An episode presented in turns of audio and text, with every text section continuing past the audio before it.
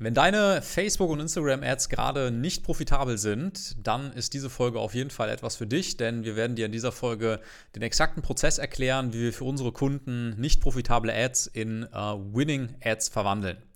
Genau. Und ähm, erstmal vielleicht vorab, äh, dass, du, dass du da Bescheid weißt. Also es ist halt vom Mindset her eigentlich völlig normal, dass halt ähm, nur ein kleiner Teil deiner Ads, die du testest und ausprobierst, wirklich abgeht und dir viel Geld in die Kassen spülen äh, und dass halt eben ein großer, ein Großteil dann halt eben nicht profitabel ist oder nur Break-Even läuft etc. Ähm, ja, also auch die erfolgreichsten E-Commerce-Brands testen halt sehr, sehr viel ähm, und haben dementsprechend auch sehr viel Ausschuss in ihren Ads, die halt eben nicht so funktionieren, wie man das sich das vorgestellt hat. Ne? Und ähm, Genau deshalb musst du halt auch eben viel testen, weil halt eben am Ende auch nur ein kleiner Teil hängen bleibt und man halt vorher auch nicht immer genau weiß, was halt wirklich sehr, sehr gut funktionieren wird und was nicht.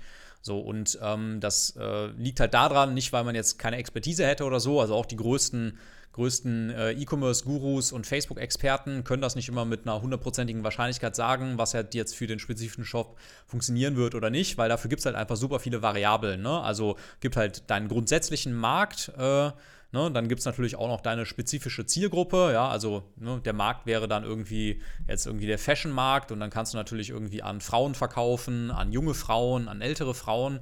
Das wäre dann halt deine Zielgruppe. Dann gibt es natürlich auch nochmal deine Produkte. Also dann macht es einen Unterschied, verkaufst du da jetzt Hosen oder verkaufst du da jetzt irgendwie Cardigans oder so. Ähm, und dann ist natürlich dein Offer am Ende auch nochmal eine Variable. Ja? Also äh, was bietest du zu welchem Preis äh, äh, im Prinzip dann an. Und ähm, Genau, es sind halt super viele Variablen, weswegen man dann nicht immer sagen kann, was halt eben sehr, sehr gut funktionieren wird. Und deswegen äh, ist es halt dann eben auch normal, dass äh, viele Ads erstmal auch nicht profitabel laufen. So. Aber die entscheidende Frage, wo sich halt die, äh, die Spreu sozusagen vom Weizen trennt, ist am Ende, ähm, wie schaffst du es, deine Ads dann doch noch profitabel zu bekommen? Beziehungsweise, ähm, wie schaffst du es halt dann eben da Winning, Winning Creatives sozusagen draus zu machen? Ne? Und deswegen äh, werden wir dir in dieser Folge einmal unseren exakten Prozess erklären, wie wir das halt eben für unsere Kunden machen.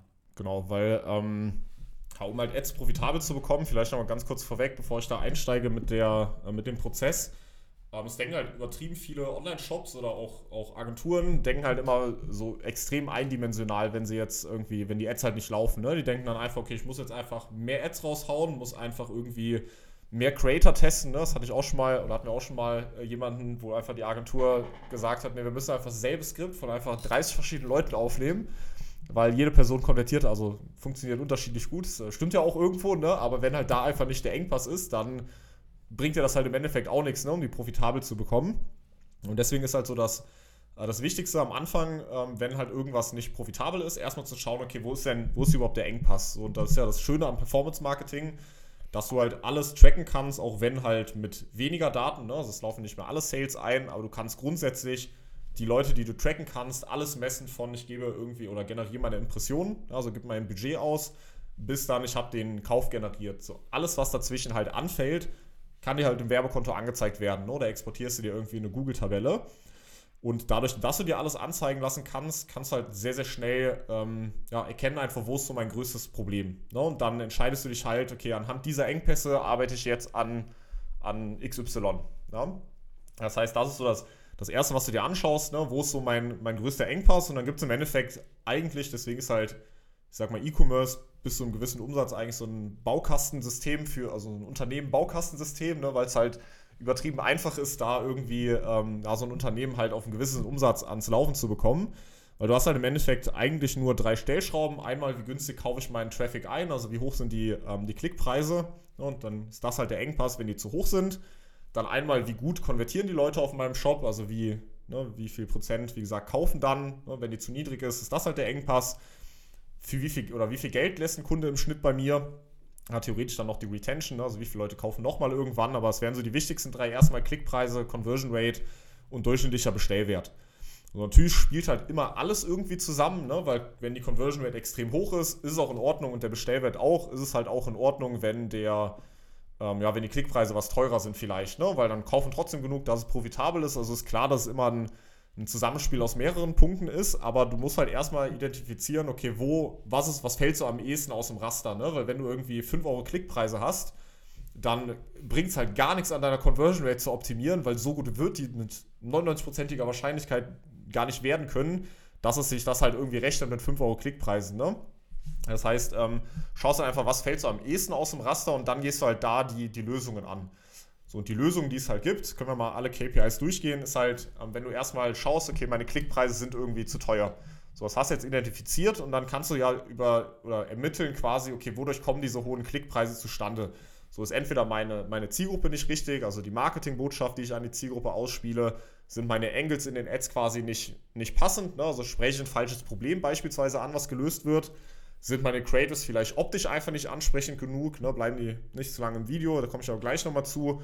Bewerbe ich vielleicht das falsche Produkt ne? auf die, auf die, mit den Angles oder so? Das kann ja auch sein.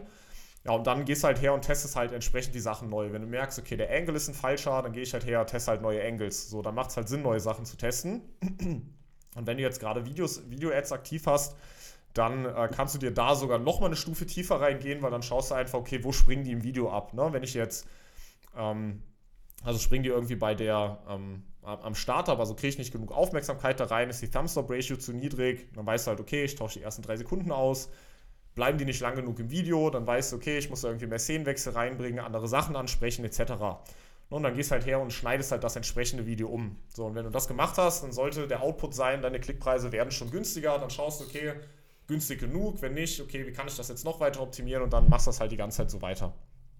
Genau, da sind wir schon äh, bei, beim, beim zweiten Punkt, den Dennis eben angesprochen hat, nämlich die, die Conversion Rate, die natürlich dann auch ein riesen, riesengroßer Einfluss, äh, einen Einfluss dann am Ende auf das Ergebnis hast, was du deinem, aus deinem Budget rausholst. Und ähm, gerade da, äh, sage ich mal, scheitert das dann bei ganz vielen schon immer, weil die halt immer nur über ihre Ads nachdenken und dann gar nicht verstehen, dass ja äh, das, worauf die Leute am Ende geleitet werden, ja einen ebenso großen Einfluss hat. Ne? Also da, das ist diese Eindimensionalität, äh, mit der viele darüber nachdenken, die Dennis eben angesprochen hat. Ähm, genau, und äh, ne, was du da im Prinzip als erstes machen musst, ist erstmal zu schauen, wo genau ist denn da gerade der Bruch, ne? Weil Conversion Rate ja auch nicht am Ende dann gleich Conversion Rate ist. Also du schaust halt dir praktisch diese, diese Unter- oder Sub-Conversion äh, Rates dann praktisch an und welche da am ehesten zu schlecht, äh, zu schlecht ist dann eben. Ne? Also ist das von der Startseite auf die Produktseite, ähm, ist das von der Produktseite zum Warenkorb, vom Warenkorb zum Checkout äh, oder vom, vom, vom Checkout zum Kauf dann sozusagen und arbeitest dich da vom, vom größten Bruch äh, hin, hin zum, äh, zum kleinsten Bruch sozusagen, um die dann zu optimieren. Und äh, genau, wie du das machst, ist im Prinzip, schaust dir die Seite an, überlegst, okay, äh, was, was, wo, wo, warum könnten die Leute da im Prinzip gerade äh, abspringen? Ne? Also verunsichert die irgendwas? Muss ich vielleicht eher Dinge wegnehmen äh, oder muss ich Dinge hinzufügen, weil äh, die noch irgendwelche Einwände haben oder so? Oder habe ich vielleicht einfach keinen Shopify-Store, sondern bin auf, auf WooCommerce oder so und der Checkout ist einfach hässlich? Ja, genau. Oder, oder das zum Beispiel, ne? Also da kann man sich natürlich auch vieles vereinfachen, wenn man sich da von vornherein für die äh, richtigen Dinge entscheidet. Ähm, ja, und äh, auch, ein, auch eine coole, ein cooles Tool, womit man halt arbeiten kann, ist eben Hotjar, dass man halt einfach direktes Feedback von den Leuten, die auf dem Shop sind, äh, bekommt und nach Einwänden fragt, etc. Ähm, da sind halt dann auch oft sehr gute Sachen dabei.